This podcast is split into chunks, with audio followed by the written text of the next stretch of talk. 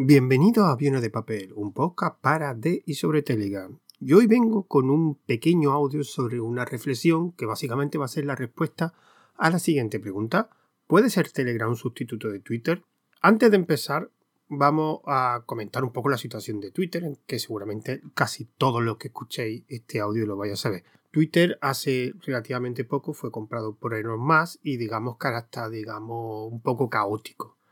Esto es lo que ha provocado que varias personas o bastantes, eh, digamos, usuarios de Twitter ah, estén migrando a otras plataformas. De hecho, algunos se han ido de Twitter, han cerrado sus cuentas, pero lo habitual es, por lo menos en el caso, los casos que yo conozco, es que estén creando cuentas por si las moscas, cerrar a Twitter, que tuvieran eh, el nombre cogido en en otras eh, redes. Principalmente esa migración, y por lo que yo estoy viviendo, parece ser que es así, se está produciendo hacia Mastodon. Mastodon, digamos que era la alternativa software libre de Twitter, digamos, tenía un aspecto y tenía un objetivo parecido. Y, es verdad, yo tengo cuenta de Mastodon y he visto en mi caso que ha habido una pequeña subida de, seguidores, cosa que en los últimos meses esa subida era, era mucho más menos pronunciada y ahora de repente he tenido unos cuantos seguidores en esta última semana. Pero Mastodon tiene un pequeño problema. Respecto a Twitter, Twitter es una herramienta de, digamos, una red social o que eh, es centralizada. ¿Qué significa? Tú te conectas o te abres una cuenta en Twitter y a partir de ahí pues empieza a, a comunicarte. Pero Mastodon, digamos, es una red descentralizada. Digamos que tú tienes muchos Mastodon. Y todos esos Mastodon, la mayoría están comunicados entre sí, en lo que se llama una red federada. Cada uno de esos Mastodon tiene una regla, tiene un hardware, bueno, en lo que se llama instancia. ¿Qué pasa? Que cuando tú quieres empezar a utilizar Mastodon, lo primero que tienes que hacer es escoger qué instancia quieres. Y aquí viene el problema. Hay muchísimas instancias y cada instancia tiene su independencia. Están comunicadas, la mayoría están comunicadas entre ellas, no es obligado, estás comunicado. De hecho, hay instancias de Mastodon que no están federadas, o sea, que no se comunican con ninguna, que es una, digamos, una instancia más privada, pero la mayoría están comunicadas. Entonces, tú te tienes que abrir una cuenta en una de esas instancias y de esta forma, digamos, te puedes comunicar con otra instancia, con otro usuario de esta instancia. También el funcionamiento de Mastodon es un poquito diferente, porque en Twitter, digamos, que tenía un timeline y en Mastodon tienes tres. Aparte que también los clientes, eh, teníamos el cliente oficial de, Twitter, aparte que teníamos otros clientes.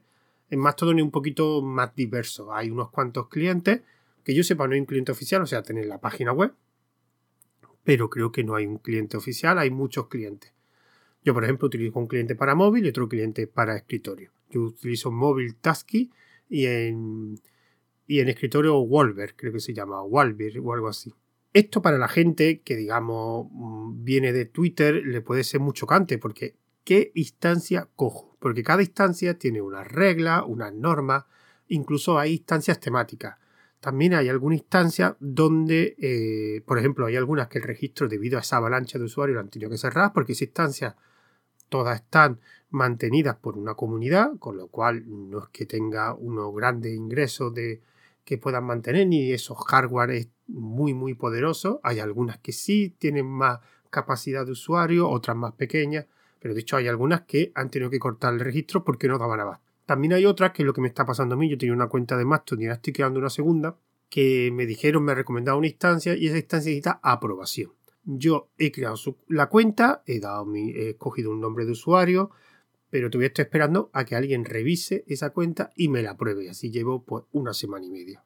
Con lo cual, ahora tendré que crearme seguramente otra cuenta pues en otra instancia donde no haya falta aprobación. Ya he preguntado y mandado alguna instancia. Bueno, resumiendo, es un poco eh, coñazo meterte en Mastodon. Necesita un periodo de aprendizaje y es muy diferente a Twitter tienen muchas más ventajas, pero nada más que el tema de la instancia es un poco complejo para muchos usuarios.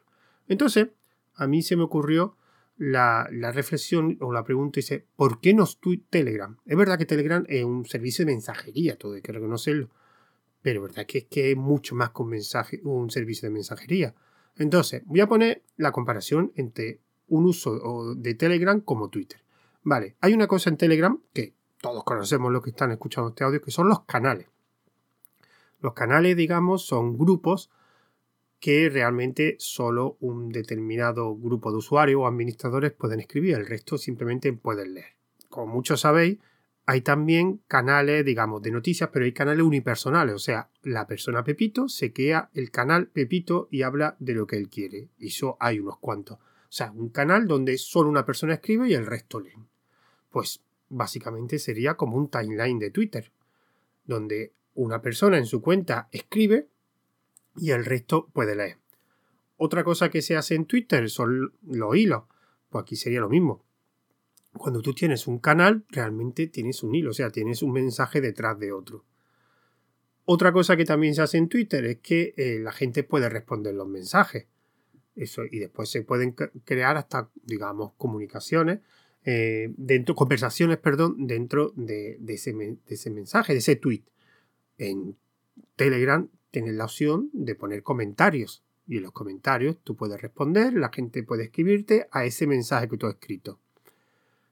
También tiene el tema del, retweet, que es alguien que lee un tweet, lo retuitea a su cuenta. Entonces, está, a los seguidores de su cuenta podrían ver ese tweet de, otra cuenta. En Telegram tenemos los reenvíos. O sea, yo puedo reenviar un mensaje que he visto en un canal, lo puedo reenviar a mi canal, también unipersonal, a un grupo o a otra cosa. Otra cosa que tiene también Twitter es eh, los me gustas. Bueno, en Telegram tiene las reacciones. De hecho, hay una reacción que es el corazón, es exactamente igual. Entonces, realmente tú puedes utilizar Telegram como Twitter.